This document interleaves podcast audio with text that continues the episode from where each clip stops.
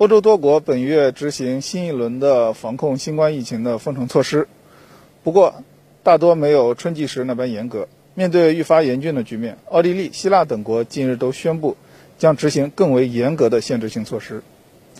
奥地利从十七号至下月七号关闭学校和商铺。该国本月初已经开始实行晚上八点到第二天早上六点的宵禁政策，同时关闭剧院和博物馆，仅允许餐馆、酒吧提供打包外带服务。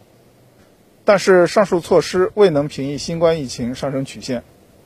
奥地利总理塞巴斯蒂安·库尔茨说：“依然有许多人认为学校、商店不会发生感染，但事实是百分之七十七的新增病例已经无法追踪感染源头。”希腊十三号开始实行晚上九点到次日早上五点的宵禁政策，又于十四号宣布关闭小学、幼儿园、日托中心，直至月底。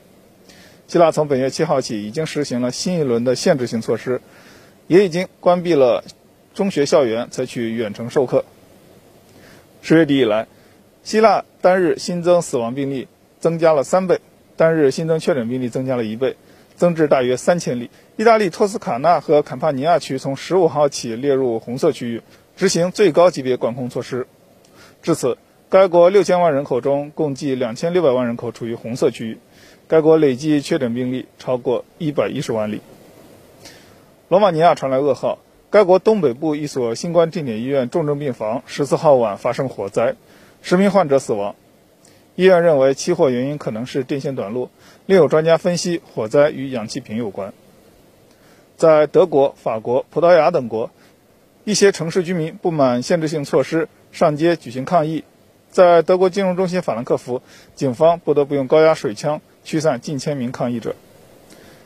法国总理让·卡斯泰呼吁民众配合政府，遵守防疫规定。一名父亲在推特上发布儿子画给圣诞老人的一幅画，内容是自己想要的圣诞礼物——一个蜘蛛侠。卡斯泰回应这名父亲，告诉他：“我们正在努力工作，就是为了让圣诞老人十二月能来法国采购礼物。如果我们遵守社交隔离规定，我们就能够实现目标。”